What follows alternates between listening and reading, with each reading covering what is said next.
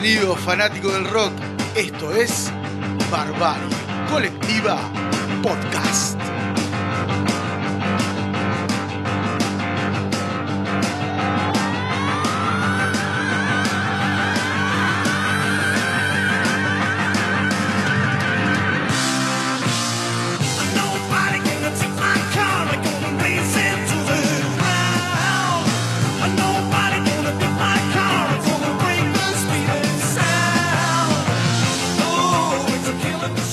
Bienvenidos donde estén, cómo estén y con quién estén.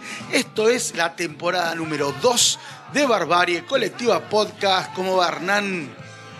¿Cómo estás, Mariano? ¿Todo bien? Pero a full, a full. ¿Cómo vas, Gerardo? ¿Todo bien? Todo bien, todo bien. Acá andamos este, con un día, un día gris. Un día gris o un día, digamos, con un púrpura profundo. Uy, qué, ¿cómo estamos? Bueno, señores, esto es así. Eh, nos vamos a meter con una de las bandas que está, me parece, en el top 3 de las mejores bandas de rock de la historia. Y a, ver si lo discutimos.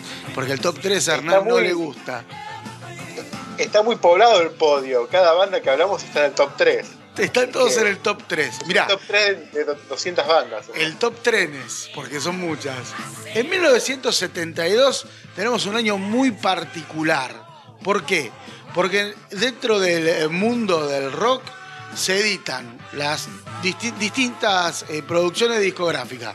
Por ejemplo, Exile on My Street, así pronunciado como el ojete de los Rolling Stones, Harvest de nuestro amigo Neil Young, se edita Black Sabbath volumen 4, claramente de Black Sabbath, se edita de Jethro Tull, Tick a Hazard Brick, y se edita un álbum que vamos a celebrar hoy, que es Machine Head de Deep Purple.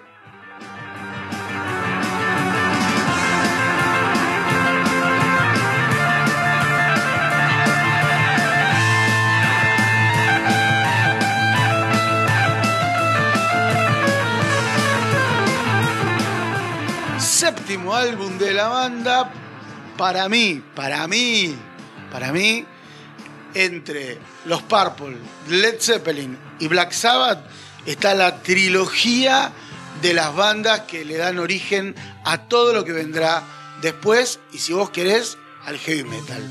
Todo tuyo, llévatelo. Eh, bueno, tomo la posta. Eh, en sí, este disco, eh, sobre todo el tema Highway Star que acabamos de escuchar, es el tema como más emblemático de lo que sería el proto heavy metal, ¿no? Eh, el heavy metal sería más enfocado en las guitarras, pero acá tenemos esas voces tarzanescas, los agudos bien altos, que muchos cantantes tomarían. Y nada, eh, Richie Blackmore es uno de los violeros más influyentes de todo el heavy metal. Pero sería un poquitito de lo de Zeppelin, un poco lo de Black Sabbath, eh, y tal vez un poco más del rock a lo, la estructura más cuadrada de, de ACDC sería también otra influencia del heavy metal. Pero este disco salió en el 72, recién arrancado a los 70 y Purple, una banda que en 5 años tuvo eh, tres formaciones diferentes, eh, una mejor que la otra. Esta la sacó la segunda formación, el Mark II, era el tercer disco de esta formación, la, la trilogía eh, In Rock, Fireball y Machine Head. eh, Machine Head con, con Ian Gillan. este, y nada, siempre un paso, un peldaño cada vez más arriba cada, cada lanzamiento. Esta vendría a ser la formación, creo, más importante ¿no? de la banda en toda su historia. Es la formación. Está- como en toda banda que tuvo cambio de formaciones, eh, va a haber una que es más clásica, que perduró durante más tiempo, que sacó mayor cantidad de discos, más icónicos. Eh, pasa lo mismo con Black Sabbath. Están los de Black Sabbath de Ozzy y los de Sabbath de Dio. Hay gente que es más fan de la época de Dio. Y acá hay mucha gente que rescata los discos de Coverdale y Glenn Hughes. Pero bueno, Bueno, pero, no, pero uno. nosotros Este es en ese caso somos de los fanáticos de Black Sabbath de, de Ozzy. Sí, somos más de lo, de lo más elemental y clásico, y, eh, pero bueno, siempre está eh, lo de Dio, que el día de mañana tal vez estará en el top 3 de los mejores artistas de todos los tiempos, ¿no? Claramente, Como siempre. Sí. Pero obviamente nos decantamos por este disco porque tenemos mayor preferencia al clásico. Nos gustan los clásicos, clásicos, que vuelvan los clásicos. Eh, Gillan es uno de los cantantes eh, más reconocidos de- del rock. Ahora, eh, no sé si ha tenido eh, la fortuna, por poner una palabra rara y pelotuda, eh, que han tenido otros intérpretes. Es un cantante grosso. Sí, y ha tenido la fortuna. El tema es que con el paso de los años él ya no puede interpretar sus propias canciones. Canciones que eran, creo que de las más difíciles de interpretar, eh, por lo menos de su época, son las de Ian Gillan. Lograba unos tonos muy, muy altos. Este Chico Puntual o Chilling Time de, del disco In Rocks es uno de los primeros clásicos, clasicazos que tuvo la era, esa, su era de Purple y es un tema que no pudieron seguir tocando porque tiene unos salarios importantes. Acá Highway Star arranca bien arriba con esos.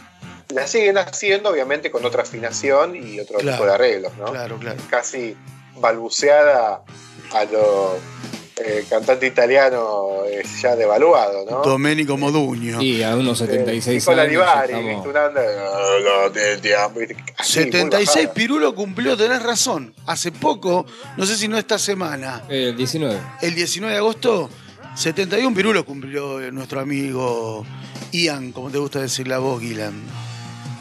Eh, sí, bueno, por eso, tienen su edad, ya muchos rockstars de finales de los 60 ya están eh, bastante gerontes, pero la, Deep Purple es una banda que sigue tocando. Su último disco salió el año pasado. Eh, creo Sí. Hay un podcast dedicado a lo mejor barra peor de los de- del año 2020 y ahí rescatamos Hush, que es el último disco que sacaron. Sí, ¿y qué dijimos? Porque a mí me gustó ese disco, no me acuerdo qué dijimos, porque estábamos muy drogados en ese podcast.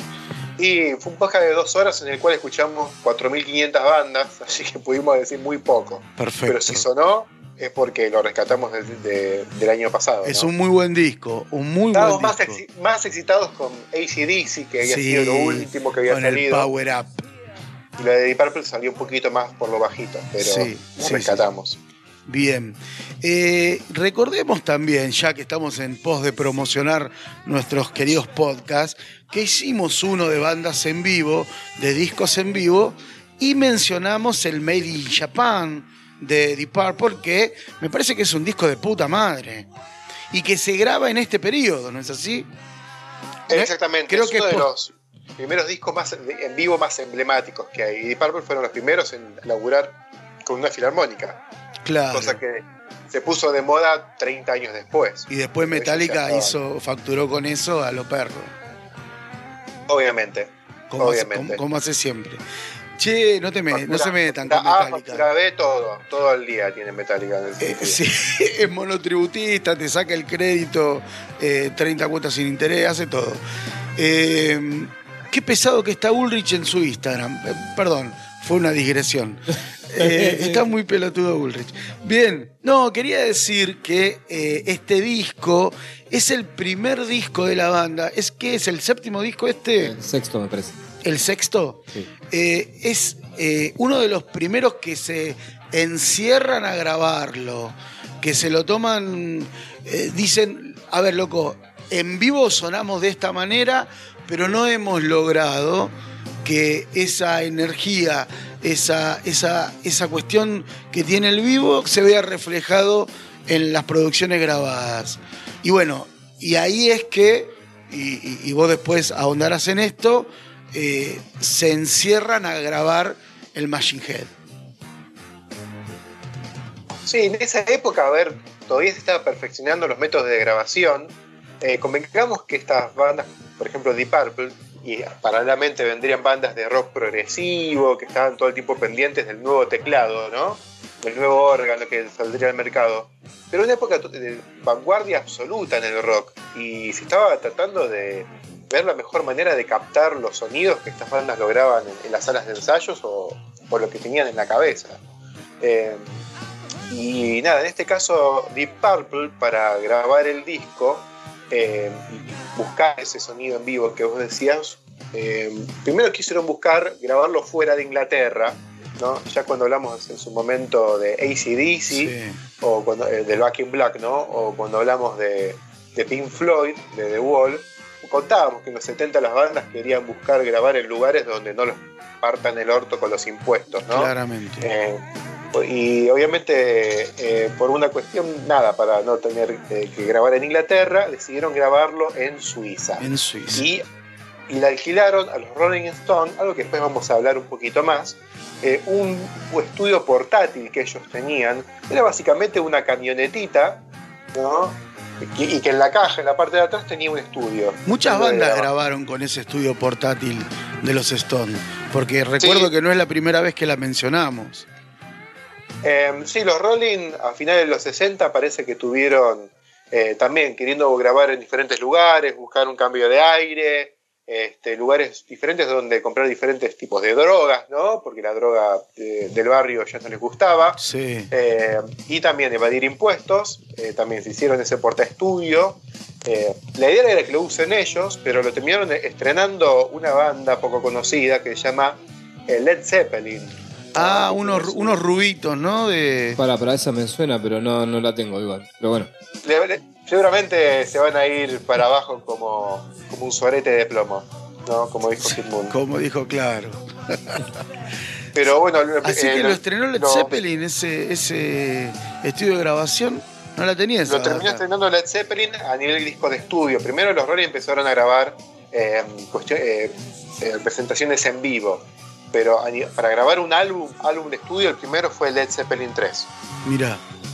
Después de eso, obviamente, los Rolling grabaron Sticky Fingers. Y nada, ahí después se lo alquilarían a Deep Purple, Dire Straits. eh, muchas bandas grabarían varios Los, discos. los seis CDs, me parece, discos. también grabaron con ese. No, Maiden, Iron Ah, Maiden, grabó. Es verdad, tenés razón. Maiden. Fleetwood Eh, Mac, este, Nazareth, eh, Bad Company, Santana. Eh, pero bueno, los últimos en utilizarlo fueron Maiden en 1990. Lo fueron actualizando y se grabaron varios, varios clásicos en ese estudio.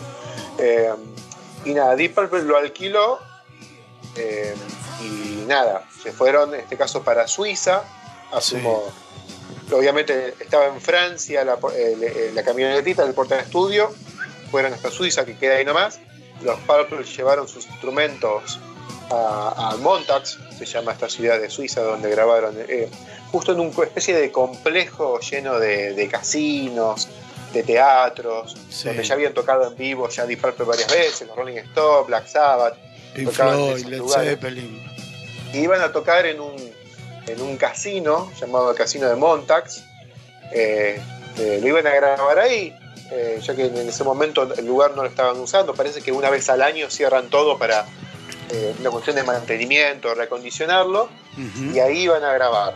Eh, el tema es que Pero. ellos llegaron un pero llegaron un poquito tarde.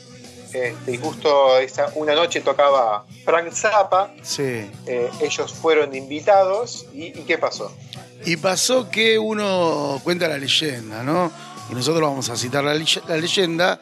Uno de los asistentes al concierto de Zappa prendió una bengala que arrojó hacia el techo.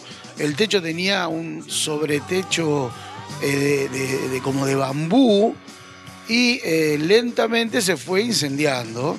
Y así se fue incendiando el techo y se fue incendiando todo el fucking casino. Así que lo tuvieron que desalojar. El casino era de un tipo muy conocido, ¿no? A ver si me acuerdo del nombre o lo tengo anotado por ahí. Eh, bueno, cuestión que eh, todas estas bandas eran habitués de este espacio porque el dueño del casino eh, era el palo. La cuestión que Zappa prendió fuego el casino y se tuvieron que ir a la goma. No era Chaván el dueño del casino, ¿no? No, eh, la referencia es un poco oscura. En este caso particular no hubo que lamentar este, ni heridos ni, ni pérdidas de vida, este, pero sí, eh, el chiste es válido. Ah, tiró con No, una te lo pistola digo bengala. como chiste porque en su momento cuando pasó lo de Cromañón, Sí. este, no se mencionó esto, pero no, no fue preso Zappa por, por No. esto o todo Deep Purple, porque estaba ahí. Obviamente no hubo heridos, de ningún tipo, pero digo, este, había un precedente de, de esta característica donde el público fue responsable de esto. Y sin embargo, se, la que fue fresa fue la banda. Es verdad, sí, claramente. Por ahí venía un poco el paralelismo, no tanto como el chiste. Para el chiste había hay de sobra, pero no los vamos a decir. Bueno, no se Pero ponga, bueno, el chiste no, no se ponga así. ¿Qué, qué, qué, qué El chiste lo hizo Zapa, el chiste Sí. cuando empezó esto, Zapa agarró el micrófono y dijo, eh, miren, no quiero que entren en pánico, pero fuego, fuego, Eh, así, Sí. así lo anunció Zapa, Sí, sí, muy Este, sutilmente. igual- sutilmente con su estilo, con su sentido del humor, Sí. este, pero pudieron evacuar bien sin ningún tipo de inconvenientes y la el estudio móvil de los Rolling Stones estaba estacionado ahí dentro En del la puerta. lugar. No se quemó De eh, pedo. casualidad el estudio. Sí. ¿Qué, qué, Frank Zappa, qué, qué buena onda para invitarle un asado, ¿no? Que, Sí, te, te anima a todo. que cuente Ojo, anécdotas. Sí, sí. ¿No? sí. Ojo. Yo voy a hacer un asado y voy a invitar a a al del Ahora ya tenés que asador invitar al hijo. Falta fuego acá, esto me parece que le falta, va a estar rompiéndole las bolas al Al asado. asador, ¿no? Sí, sí, sí, tenés razón. Y uno que. Traje un vino tinto, el vino tinto se toma al natural, nada de ponerle hielo, nada de ponerle otra cosa. Claro. Muy estricto, muy rompehuevo lo veo. a Sí, escupe, escupe lo que, la fruta del clericó que no le gusta. Sí, esas cosas debe tener. Lo veo muy, muy quisquilloso, porque el tipo era así, un perfeccionista. Claro. eh, eh, y nada, el asado o lo hace él o nada, o No, sacarlo pero- del lado porque te No, a pero a mí no me toca la nadie la parrilla, así que a la mierda. Sale, A ver, sale una- Frank Zappa. Una, una, este, otra, otra historia o de estas leyendas que nosotros nos gusta tanto, nos gustan tanto. Métale. Esto, esto que sucedió en el casino de Montreal. eh, No, no, pará, lo- pará, no digas Montreal. Por favor, doctor, ¿puede pronunciar Montreal? Yo le pronuncio Montax. Montax. bueno, en Suiza. Claro. Lugar de Suiza, pero no sé cómo se pronuncia. ¿No se dice Montreal? No, no es Montreal. ¿Cómo es la movida? Bueno, no importa. No No, importa. Montreal es Canadá, Claro. es Montax. Y en Canadá Montreal. pasan cosas raras. Ah, mira. Claro. Bueno, ¿qué mierda pasó en Suiza? Montreux. Montreus. Mo- Montreal. Dale. Claro, yo- eh, está bien, pasa así. No, no, que bueno, justamente esto. Que- Renal- Renault, no escribe ah, sí, se no, sé se- Renault. Casino de Montreux. Así se dice. Creo que se dice Montreux. Montreux. Eh, no sé qué mostró, pero bueno. Este, no, bueno, que esto que sucedió, bueno, venga, al fuego y demás, ¿sí? Eh, fue lo que inspiró a lo que vino después como Smoke on the Water, dicen las malas lenguas. A ver cómo es eso.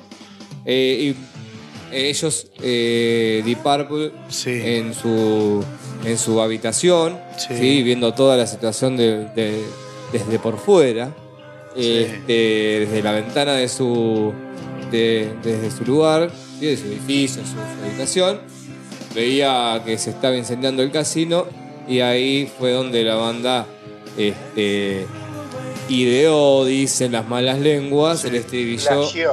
Smoke on the Water. La letra es Ian Gillan, ¿no es así? Tengo Sí, es de entendido Ian que sí. Gillan.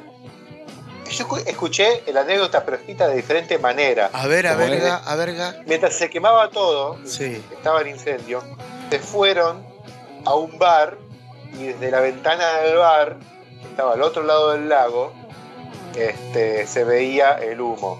Otra dice, Y tiene más esa. ¿eh? eh, Roger Glover, el bajista, Sí. eh, eh, habían quedado como traumatizados. Dos días después se despertó soñando con un, con un incendio y diciendo la palabra humo sobre el agua, humo sobre el agua. Sí. Y Ian Gillan, que estaba al lado, este, le dijo, ¿qué, qué, qué, está- te pasa? ¿Qué estás flasheando? No, que estuve soñando con el incendio, que esto y lo otro.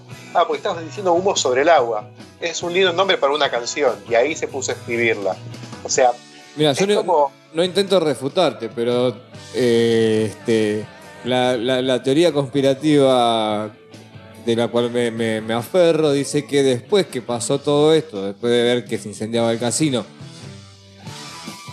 el humo posterior a todo el incendio sí pasaba sobre uno de los lagos, el lago de Gienever, no sé cómo Sí. se llama, este, y de ahí desde la ventana del hotel dijeron, oh, the smoke on the water. The the Water. Smoke- Go, go with the punch, smoke on the water. Como- Dice- Smoke on the water, dijo. Dice Roger Glover, dice Roger Glover en su libro Deep Purple de Daniel Tubau, eh, aquel incendio, cito Disict, aquel incendio nos causó una enorme impresión porque aunque luego no fue tan devastador, todas aquellas llamas por el techo, el olor a quemado, todo parecía mucho más grande. Me impresionó tanto que dos o tres días después, casá, ¿eh? Soñé con el incendio y me desperté gritando, saquen, no, humo en el agua, humo en el agua.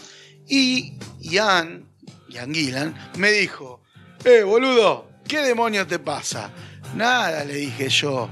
He tenido una pesadilla sobre el incendio y he visto cómo salía humo del agua, del agua del lago. Entonces Ian se quedó pensativo repitiendo, con esto nos llenamos de guita. Dale.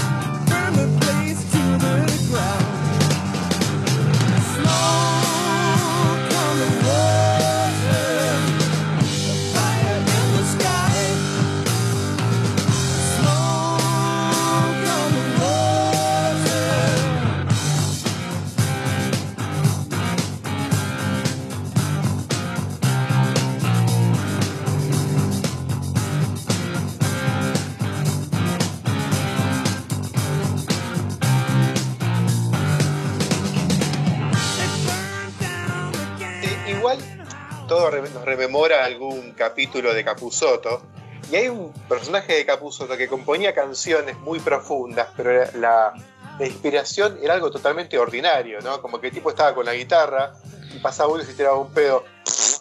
¡Uh! ¿Qué pasó ahí? Y después escribía la canción. ¿Qué pasó ahí? ¿No? Como que me imagino que la inspiración debe haber sido algo ordinario y estúpido, ¿no? La del sueño no me la creo. Sí. Me imagino que fue así, estaban así mirando. Nada, uno hacía mucho frío ahí en Suiza, ¿no? Este, y uno fue al baño y se echó un garco, y del inodoro salía este, el vaporcito del frío, uy, humo sobre el agua. Y ahí salió la canción. Claro. Nada que ver, Claro. nada tanta mística, Che, ¿qué- no, tuve un sueño, vino un ángel prendido fuego y me dijo, Sí. Highway Star, nada, no mientan. Igual eh, dicen que eh, ellos eh, cuando hacen las giras previas a, a, Machine Head, hacen una, una, una gira en, en un bondi, en un micro, y son acompañados por una serie de periodistas.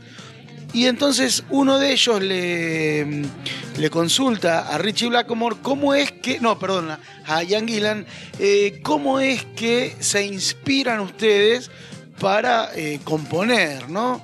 Y entonces Blackmore eh, hace un riff, dos o tres notas, tres notas básicamente, un riff, eh, Ian Gillan improvisa un par de, de- estrofas sobre ese riff relacionadas con lo que estaba pasando en ese momento. Somos una banda de rock y vamos en un micro y estamos todos empepados, ¿sí? Y mientras tanto el resto de la banda va haciendo arreglos sobre eso y eso mismo que compusieron arriba del micro, a la noche lo tocaron en una presentación quiero, digo, también para, para demitificar y, secundar lo que Hernán dice, ¿no?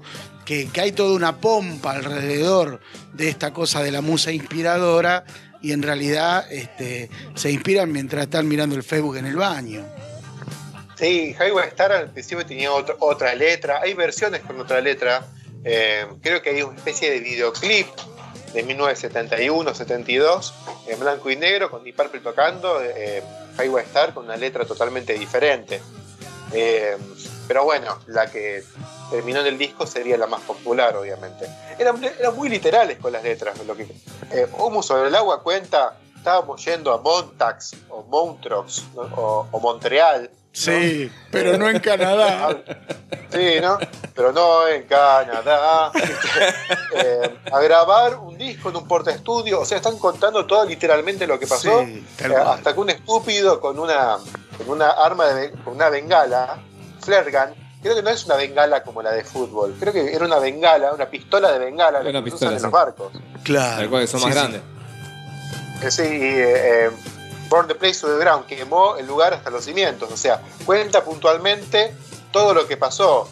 Y después este boludo se durmió, tuvo un sueño, y yo le dije que bueno, voy a flashear. Viste, como que cuenta todo lo que literalmente me pica la nariz. Como Luis Almirante Brown. Viste, sí, una onda así. eh, es muy literal las letras, eh, no hay mucha poesía. Space Tracking, el anteúltimo tema, eh, habla sobre un camionero espacial. Se divertían en esa época. Las drogas este, estaban permitidas hasta en los Pero a ver, si que- tenés una banda de rock, podés salir de gira en un micro, eh, hay, hay merluza, la pasás bien, hay escabio, y encima escribí boludez y la gente lo escucha, ¿y qué querés, papá? Langostino. Ya está, está, está- está todo. Después, no te acordás cómo lo escribiste y, inventa- y decís nada, tuve un sueño místico. Sí, se me apareció eh, un ángel y me dijo, escribí esto, anotá que te vas a, te vas a llenar de guita. Dice, dice la historia oficial, dice la historia oficial, que incendiado el casino había que buscar otra locación para grabar el disco. ¿Sí? Porque ahí estaba la, la porta estudio de los Rolling y había que grabar el disco. Y entonces alquilan un local. Hacía mucho frío en esa época, en, Suiza, en ese momento en Suiza estaban muy cagados de frío. Alquilan un local eh, llamado The Pavilion, en donde do- entre dos o tres días empiezan los ensayos, empiezan las grabaciones, pero si bien habían avisado a la policía local que iban a grabar un disco y, y el consecuente ruido que iba a haber, los vecinos se llenaron las pelotas y los denunciaron tantas veces que la policía los rajó a la mierda. A esto hay que sumarle que dos integrantes del equipo técnico, eh, Jeremy Hee y Nike Waterton, no sé para qué mierda digo los nombres, se escabiaron en un pub eh, y se cagaron a trompadas. Y eso hizo que la policía terminase de decidir que se tendrían que ir del lugar. Y eso hace que terminen en el hotel, en el gran hotel, en donde finalmente se grabaría el disco. Y eh, mirá vos, ¿hicieron una canción de esa situación? No. Supongo que sí, pero habrá quedado en el, en el olvido. Recién estaba leyendo la, la letra, la letra traducida de, de Smoke on the Water, o de Fuego sobre. de fuego, de humo sobre el agua. Y es tal cual lo que decía, lo que decía Hernán recién. Y este. Y, vamos con las citas. Y cito. este. Decía, quema- dice, quemaron el casino, murió con un sonido horrendo. Eh, Funky Cloud entraba y salía a la carrera, sacando niños al exterior, cuando todo acabó. Eh, tuvimos que encontrar otro lugar, pero el tiempo suizo se estaba agotando. Eh, parecía que íbamos a perder la carrera. Humo en el agua, un fuego en el cielo, humo en el agua. La verdad que la pasaron como el ojete cuando grabaron este disco. Porque vos imaginate, Suiza, 2 grados bajo cero, nieve hasta el techo de los autos. Yo pensaba que estaban en Canadá y era Suiza. al final. Cla- Y encima pensando que estás en Canadá, ¿no? Claro, no, no, tal Claro. cual, ese es el tema. Yo, Eh, yo por eso dije Montreal, ojo, por eso dije Montreal. porque, eh, porque Canadá da para ciertas cosas que Suiza no. Eh, Pa- Para equivocarse, por ejemplo. Claro, aparte usan esos, esos gorros tan chistosos en Canadá que en Suiza no. Pero bueno, tienen esta cuestión con los relojes, pues son tan, tan puntuales los suizos. No, decía que fue una mierda la grabación de este disco, dado el frío, porque todo el cableado que iba del estudio de grabación portátil o móvil, como quiera llamarlo, al lugar a donde se, se, se tocaban los instrumentos, era absolutamente extenso. Y cuando había que escuchar lo que se grababa, había que salir del hotel y subirse a la camioneta a escuchar lo que a escuchar la graveta. Digo, en un determinado momento se llenaron las pelotas, ¿sí? De tanto entrar y salir y, y- y claramente eh, eh, cagarse de frío, que dijeron, Había que ponerse los patines cada vez que entraban, era... claro, porque si no se, se humedece el parqué. Eh, se llenaron las pelotas y dijeron, bueno, muchachos, como cayó quedó. Como cayó quedó. Y así todo tenemos un disco de puta madre. Tal cual. Dame un poquito más de volumen, a ver qué estamos escuchando. Estamos escuchando Lazy. You don't clutch no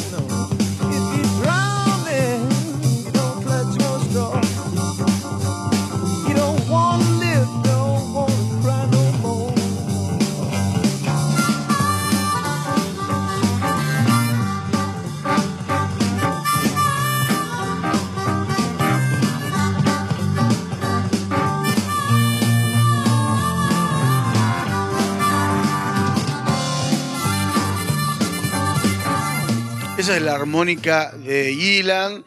Eh, todavía eh, eh, para esta altura de- del recorrido musical de la banda sigue esa reminiscencia blusera.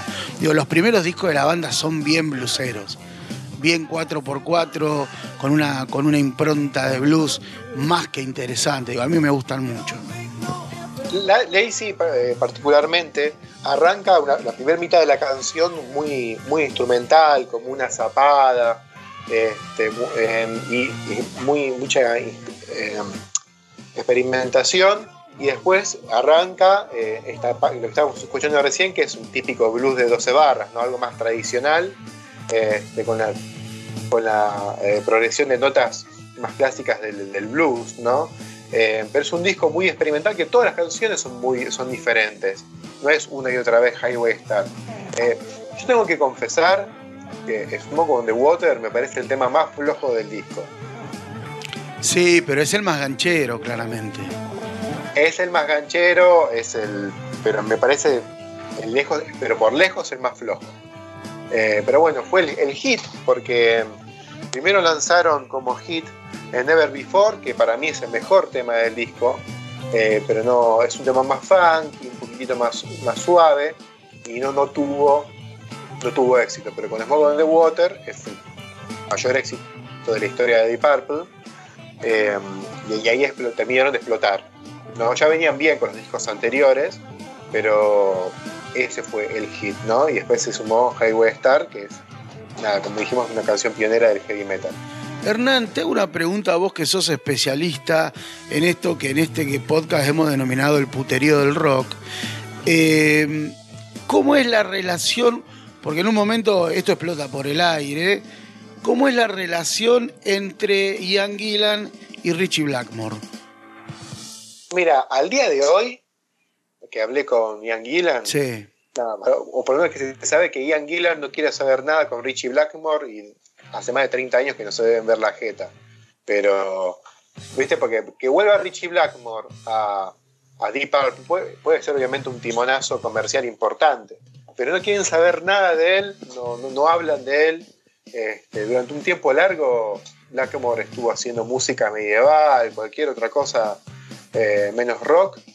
Eh, y ahora que volvió un poco con su banda Rainbow, con su 34 formación a hacer rock, pero no, no, no volvió a- con ningún eh, músico previo de incluso de Rainbow. Claro. Eh, así que al parecer es un tipo muy, muy, muy difícil, Richie Blackmore. Hay quienes lo defienden, obviamente, ¿no? Pero ya en ese momento, años 71, se llevaban como el ojete. Así que Después de Blackmore, y Gillan se tomaron el palo. después de la salida de Richie, el primero que sale es Richie Blackmore, ¿no es así? No, Richie Blackmore, no, primero que se van Ian Gillan y Roger Glover y después Ah, son reemplazados por Glenn Hughes en el Sí. bajo y también cantaba Glenn Hughes. Sí. Y este y David Coverdale lo reemplaza a Ian Gillan. Y, Y ahí graban, este, ¿Y en qué momento entra Satriani a la banda? Porque ahí me parece que hay como un- una curva, ¿no? Satriani creo que los reem- reemplazó eh, a, a finales de los 80, principios de los 90 en un par de recitales, pero no llegaron a grabar nada. Eh, Neil Morse es el guitarrista desde de hace más de 30 años de, de Deep Purple y se mantuvieron bastante estables hasta que John Lord falleció, ¿no? Eh, Sí. Pero sí. Que de, Ian- de fallecido Ian es Pace, el baterista, es el único miembro original de Purple. Después todo lo demás, este, tuvieron tres o cuatro en cada, en cada posición. En cada posición, cuatro en, en- en ¿Cómo? No entendí. Eh, sí, o sea, en cuatro. En misionero. cuatro misioneros. claro, perfecto. A ver, No, eh, o sea, eh, hubo un solo batero, Sí. hubo como cinco eh, cantantes diferentes, Sí. eh, guitarristas dos, porque no vamos a contar a, a Satriani porque no, no llegó a grabar, No, no me Eh. parece justo, pero bueno. bajista tres. Hubo el bajista original de los primeros tres discos, no me acuerdo cómo se llama. Es una, me acuerdo cómo se llama el cantante. una de las bandas este, que más integrantes ha tenido, me parece, ¿no? Digo, de las bandas así grosas, pioneras. Sí, John Lynn Turner también estuvo en un disco. Por eso John Lynn Turner cada vez que estuvo en Rainbow, estuvo en Deep Purple y los discos más feos de las dos bandas. el, el cantante que estuvo antes de. Este. De Gillan no me acuerdo cómo se eh, llama. Rod Evans, puede ser. Y si no, puede ser eh, Turner. Joe Ti- Turner. Tino Turner. Ah, Era, era parecido. No, no. Me, me agarraste porque no, no, no la pensé, pero no, trascendió mucho. No, no, por eso fue. Estuvo del buscar el- 68 al 69. Fue un año que estuvo nada más.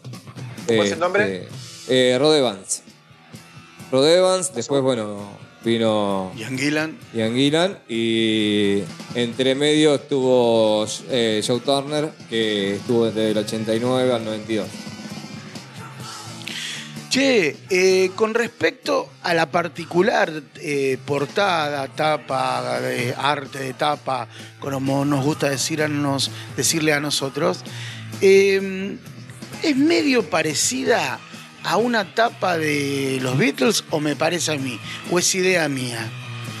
O acá el fotógrafo... Dale, a ver.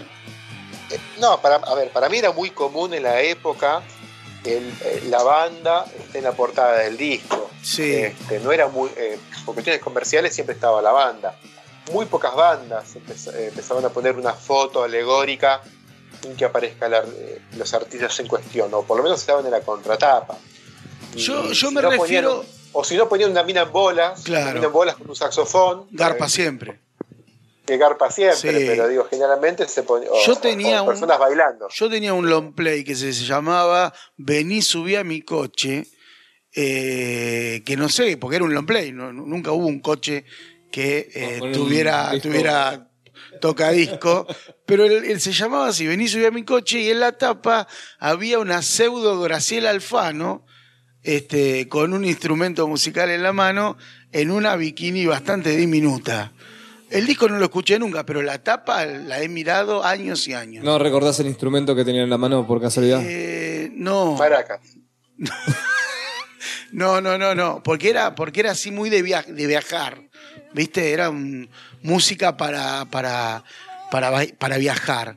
Pero no me acuerdo. Onda la no- carpa del amor, ese tipo de porquerías Eh, así que sí. salían. Y bueno, está bien. A ver, no, no me Pero estaban los sorprendería. vinilos que eran colección de música y nada, parecía una, una negra linda con afro así, este, con una tabla de surf y decía lo mejor de, Montreal Oh. 1973. sí, lo mejor de Depeche Mode, no sé, así, en los 70 eran así. Y García Alfano se habrá hecho famosa por haber aparecido en tapa de discos. El- los discos de Catunga. De verano. Los de Catú. ¿Eh? Los discos de Catunga. Catunga, bueno, por eso te digo.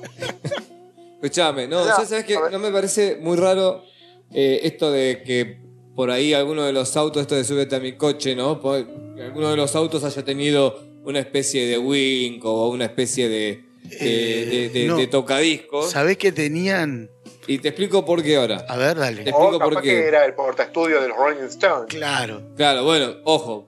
Pero te digo por qué, y esto viene a una pelotude que voy a decir, obviamente. Eh, un verano por ruta 8, un 504 con un ventilador en el techo. Viste que 504 tiene. 504 creo que es, o 405 tiene como una ventanita arriba, el tema 504. coco. Sí, claro. Y este.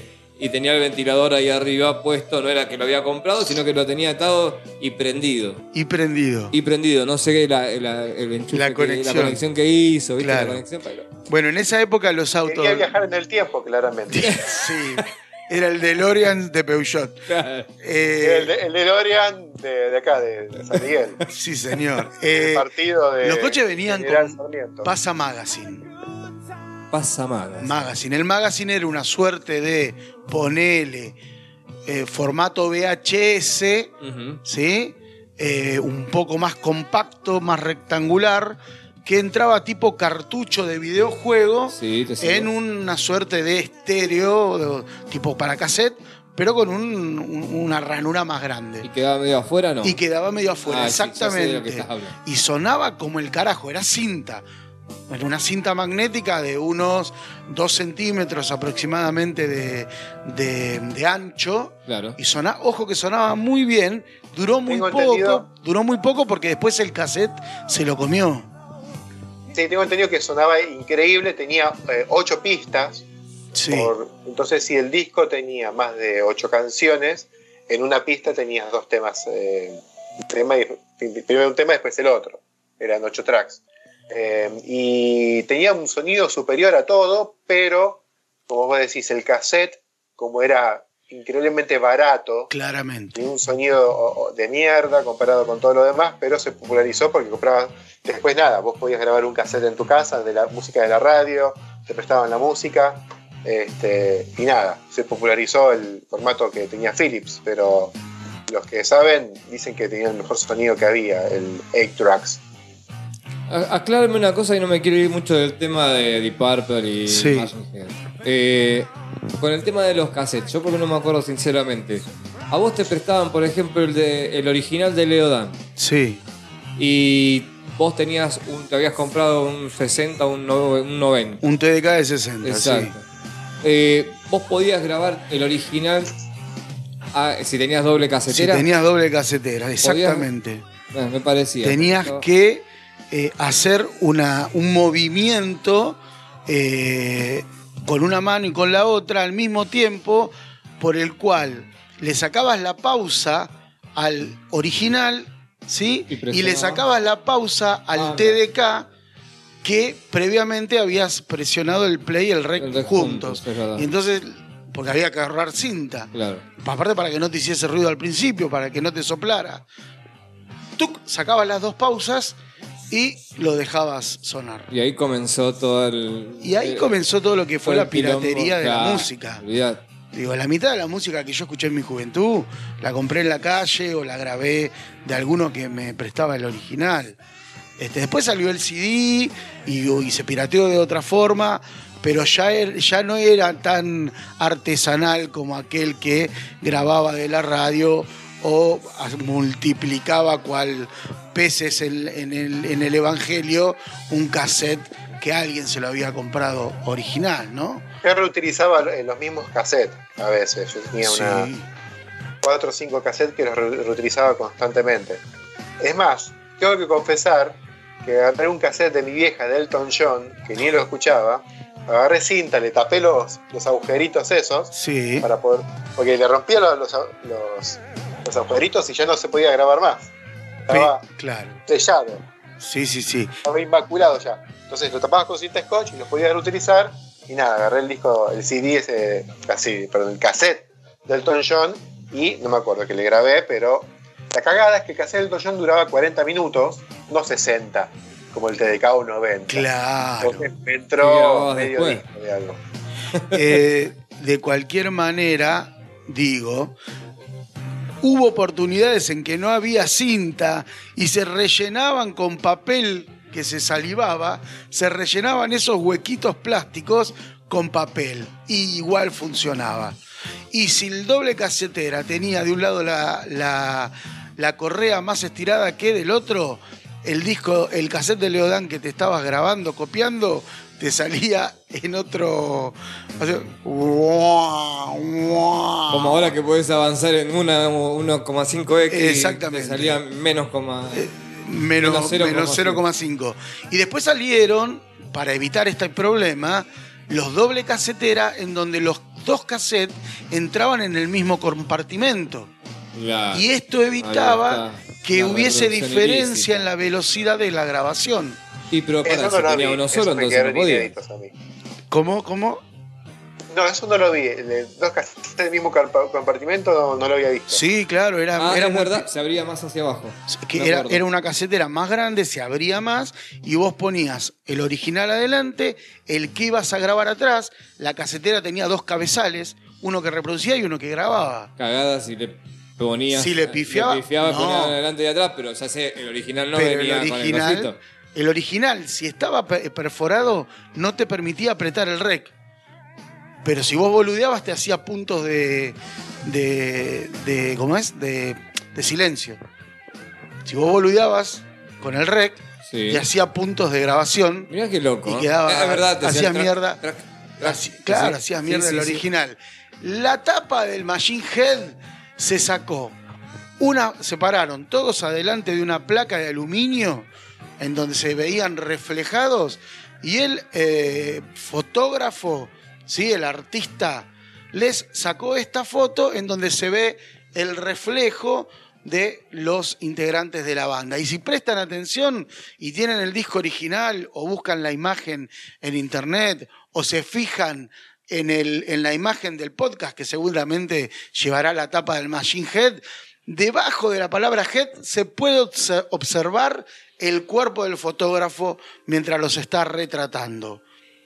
Tapado por una sábana, ¿no? Una sábana negra. Claro, exactamente. No sé si tapado con una sábana, pero es el cuerpo del fotógrafo. Esto me hace recordar a un eh, disco, a la tapa de un disco que vos nombraste, de Beatles, ¿sí? ¿Te acordás que contaste que se, re- se proyectó la imagen en una cartulina y cuando la cartulina se deformó, los cuatro de, Liber- de Liverpool dijeron, esa es la imagen que nosotros queremos en la tapa del disco? No lo sabía, no lo dije, pero puede ser sí, Robert lo dijiste, estabas muy drogado. Ay. Basta de Puede, hacer puede los ser Robert, Robert. Saul. No se puede así. Tranquilamente. Es la portada que tiene medio deformada, ¿no? Robert Saul. Exactamente, sí, señor. Pero lo Este. contaste vos, tenés memoria de. Lo contaste vos en, en un podcast hace dos o tres semanas. Me agarraste, no, no me acuerdo. No, Bueno. no es Robert Soul, a ver. Eh, no, no sé qué tapa. No, no, no fui yo, ¿eh? ¿No fuiste vos? Bueno, Estarás haciendo otro podcast. estoy haciendo otra- un podcast, eh, voy a decir la verdad. Estoy haciendo un podcast con Gustavo Olmedo, ¿sí? Eh, llamó al final. Sí, me llamó y me dijo, mirá, yo sé que me están bardeando en el podcast de ustedes, este, hagamos las paces, vení. Y bueno, y ahora que está hablando de ovnis y todas esas boludeces, yo eh, tengo una No, columna te en el podcast de él que es Bardeando a Gustavo Olmedo, eh, hablando bien de Astilla Domínguez. Esa es mi, mi columna. Bueno, señores, vamos a escuchar un poquito más de este discazo de Deep Purple, que es Machine Head. ¿Qué vamos a escuchar, Gerard? Y ahora vamos a escuchar eh, eh, Lazy, como hoy, pero de una manera muy especial. Escúchalo. A verla.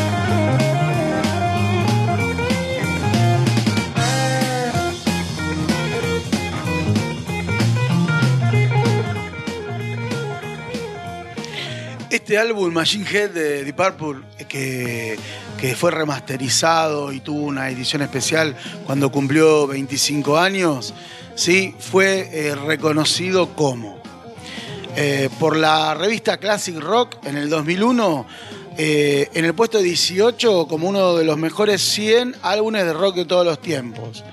Después como entre los 50 mejores álbumes de rock de todos los tiempos.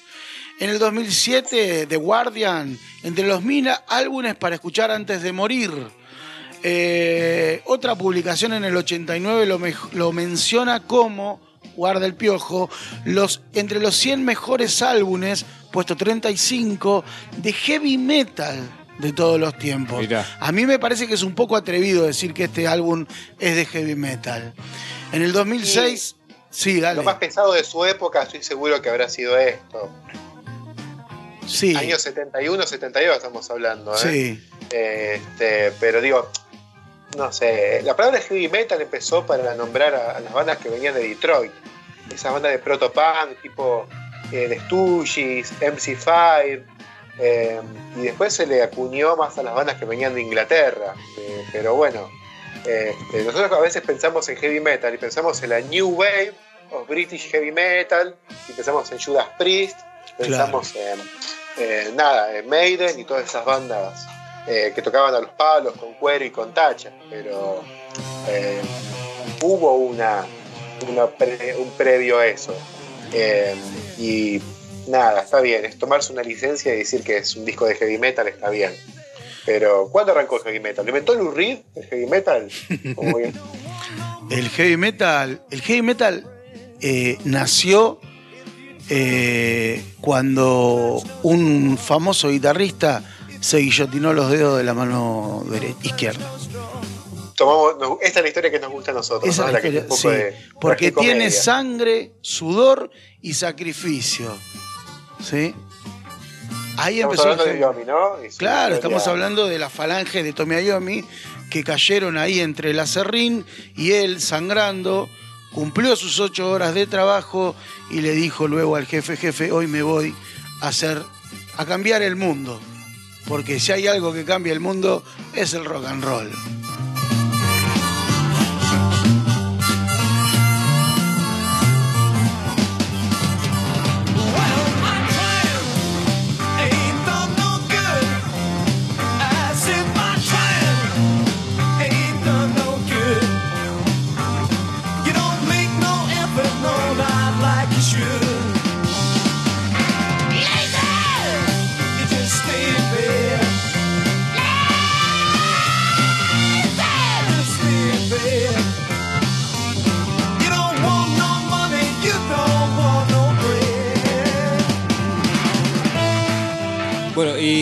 Paso una data para ustedes que son de, de viajar a Estados Unidos. De ¿sí? la- Se van para. Cuando se vayan para Orlando, el 14, Día de los Enamoradillos, el 14 de, de febrero del año que viene, eh, va, va a tocar Deep Purple, tiene fecha. Mira, ¿sí? Del 14 al 18 de febrero del 2022 eh, va a salir, eh, va a ser esto en, en barco, en crucero Rock Legend 9. Bueno, vamos a pasar chivo, pará, ya que estamos cerrando, vamos a pasar chivo. 2 de septiembre 2022, mirá qué, mirá qué promesa, mirá qué noche TT, ¿sí? No, no, 2 de septiembre de 2022, mirá, mirá dónde estamos hoy. Agosto del 2021, eh, el año pasado no podíamos creer. Una noche, Río de Janeiro, la ciudad do rock. Andá sacando los pasajes, ¿eh? Mirá, en la misma noche, Iron Maiden, Dream Theater, Megadeth y Sepultura junto con la Orquesta Sinfónica Brasilera. Ya tengo los tres pasajes. ¿Listo? ¿Te anotás? Y porque ya los compré. Listo. Hernán, vamos. le agregás- Si le agregás Gal Costa, alguno de esos, me prendo. Caetano Peloso canta. Eh, va a cantar eh, Y Maruma creo que estaba Sí, también. Garotas de Ipanema. Bueno, señores, en época de quirquinchos que hacen la revolución comunista, eh, hemos hablado del Machine Head, uno de los discos más importantes de Deep Entre Purple. otras cosas hablamos de Machine Head, creo que Sí, también. Y ahora te pregunto, y esto sí para, para ir cerrando, ¿compartís o no que está entre una de las tres mejores eh, bandas eh, del rock and roll de todos los tiempos. El, to- el podio de top 3 es, es difícil. Sí. Este, No seas digo, tibio. Y a ver. El general de decía, a los tibios los vomita Dios. Acá estuvimos hablando de Zeppelin Sí. bastante. Sí. Eh, Zeppelin entra en el podio seguro. Claramente. Los- de los Rolling no hablamos porque es algo subjetivo. Sí. Este, No somos muy rolling en este podcast. no, ni tampoco eso, Beatles. y eso es muy evidente, tampoco. Pero si hablamos de rock, sí. El- eh, Zeppelin, Black Sabbath. eh, Deep Purple. eh, y Deep Purple. Sí, sí, sí. Sí, ese es el trío. Esa es la Hemos- Santísima hay Trinidad. A los 70 que hicimos. Sí, Eh, son 6 horas, 4.000 bandas y creo que nos quedamos cortos. Eh, y que hablamos también de bandas como Blue Cheer, que, están los tapados siempre, ¿no? Las bandas que no tuvieron mucha trascendencia, eh, las bandas que tuvieron 50 años de carrera y contando, hay de todo. hay de todo. Eh, pero definitivamente dentro de lo que es la pesadez, eh, esta es la triada de bandas eh, que, que arrancaron todo. Nada, después para estar al lado, al lado más punk, si querés, está The Stooges, eh, que son bandas que en su momento no tuvieron trascendencia, no vendieron discos, pero bueno, luego fueron reivindicados y pop hoy tiene mucha guita. Bueno, eh, entonces la Santísima Trinidad está conformada entre eh, Led Zeppelin, Black Sabbath y los Purple. ¿Te puede Después gustar otra banda? Obviamente, la- otra, otra etapa, el Mark III. Sí, Eh, Mark- así se llaman la- la- las, las formaciones de, de Deep Purple. de Purple, sí. Eh, con David Coverdale, que también es, eh, y Glenn Hughes, que también es recontra recomendable lo que ellos sacaron. Este, todos los 70s de Purple. Y después, bueno, tomando con pinzas lo de los 80s, lo de los 90s y lo de la actualidad. eh, pero los clásicos de los 70 son inoxidables. Y obviamente todas las bandas paralelas que surgieron, Rainbow y la cantidad de cantantes que, que descubrió eh, Richie Blackmore, que de eso hemos hecho chistes varias veces. Sí, señor. Eh, así que, nada, después de esto vendría poco después la New Wave British Heavy Metal, ¿no? Exactamente. Señor, eh, nos pueden encontrar en todas las plataformas musicales, iVoox, Spotify, eh, Apple Music, Google Pod, eh, donde quieras que pongas Barbarie Colectiva Podcast, aparece el cráneo barbado de este podcast que está cada vez más mejor. Más cada vez ¿sí? mejor. sí, cada vez mejor. Eh, señores, fue un gustazo. Gracias por invitarme, Hernán. Gracias a vos, Mariano. No, Eh, gracias Gerardo, por venir. la verdad, un verdadero placer como siempre. ¿eh? Gracias, gracias. Para mí también es un verdadero placer y creo que nos vamos a ir con algo eh, que fue lo, más nombrado y creo que de lo que más hablamos en, en el podcast del día de hoy, de Machine Head y de Deep Purple. Nos vamos con Smoke on the Water.